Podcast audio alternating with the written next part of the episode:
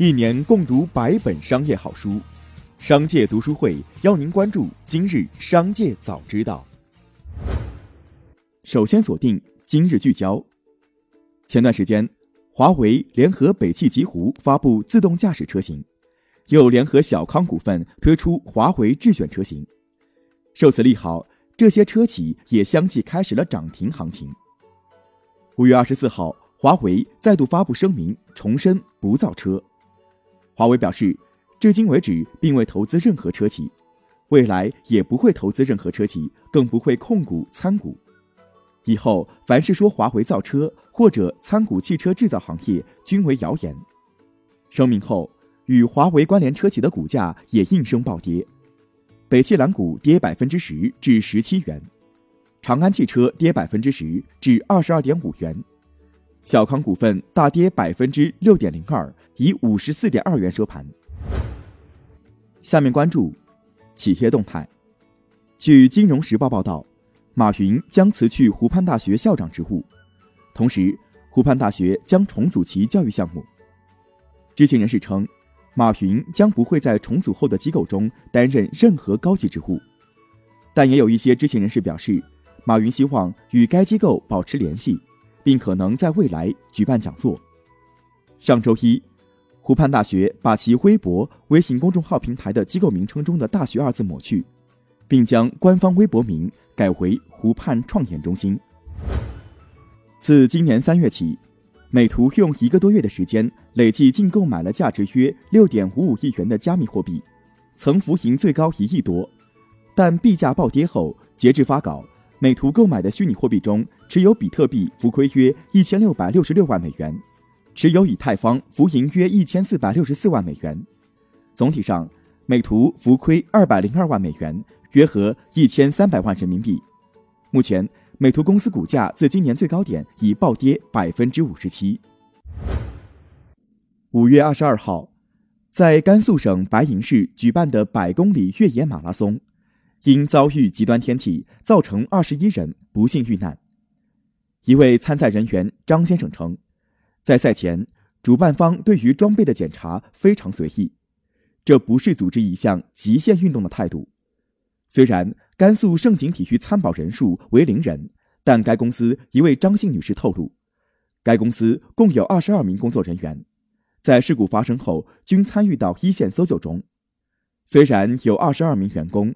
但在重大事故面前，这点人手是极其有限和捉襟见肘的，难以覆盖搜救需要。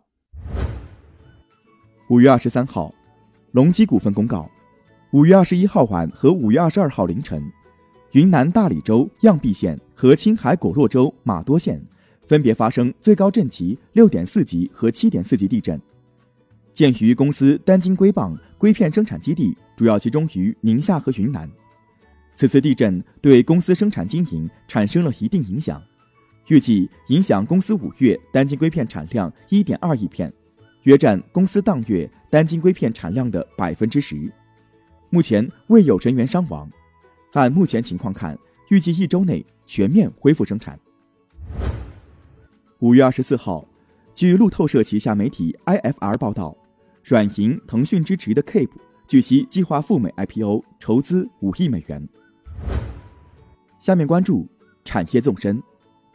近日，中国互联网金融协会等三家协会联合发布公告，提示虚拟货币交易炒作风险，强调虚拟货币交易是非法金融活动，对非法参与虚拟货币交易、炒作或为之提供支持服务的机构、平台，应联合司法部门及时处置，提高违法违规成本，增加整治活动威慑力。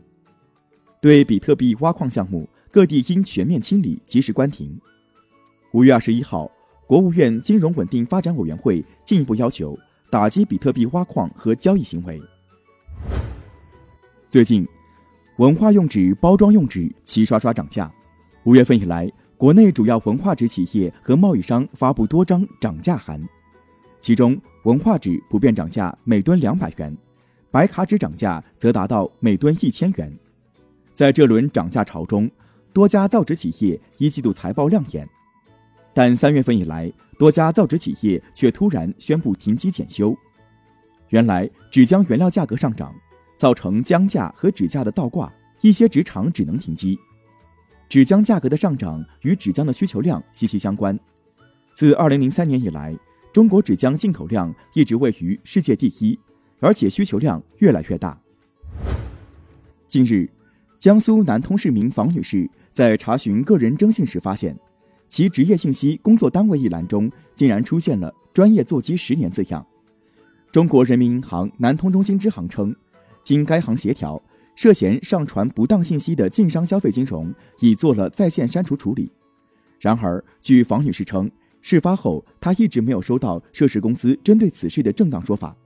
对于房女士的赔偿诉求，人民银行南通中心支行建议当事人通过诉讼渠道解决。五月二十三号，广州某宝马 4S 店销售人员表示，宝马四系在原价基础上再加三万，但还是不能保证年内能提到车。实际上，除上述宝马 4S 店提车难的情况已成了多个热门车企终端销售的常态，而原因大多指向芯片短缺问题。当前出现提车难问题的还不仅限于豪华车、进口车，包括比亚迪 DMI 系列车型、长城坦克三百等自主爆款新车的交付周期也明显延长。最后，把目光转向国际，据俄罗斯卫星通讯社消息。有媒体报道称，莫斯科法院已受理谷歌公司对俄罗斯联邦电信、信息技术和大众传媒监督局提起的诉讼。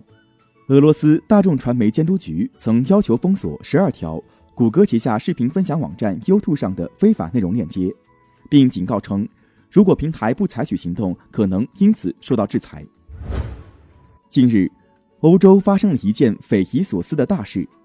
一架二十三号从雅典飞往立陶宛的瑞安航空客机，飞经白俄罗斯上空时，遭白俄罗斯米格二九战机伴飞并迫降，理由是接到警告，飞机上安装有炸弹。机上搭载的流亡白俄的反对派人士普罗塔塞维奇随即被逮捕。事情发生后，西方政府一致痛批白俄罗斯，认为这一战斗机迫降欧盟民航飞机，目的根本不是什么安全威胁。就是为了抓捕机上的反对派，欧盟委员会主席冯德莱恩表态，这完全不可接受，任何违反国际航空运输规则的行为都必须承担后果。以上就是今天的商界早知道，节目最后还是要提醒您关注商界读书会，精选百本商业好书，一起养成一个长久读书习惯。加入商界读书会，和我们一起用听的方式见证自己的成长。微信关注“商界食堂”公众号，回复“读书会”就可以了解加入，期待与您相见。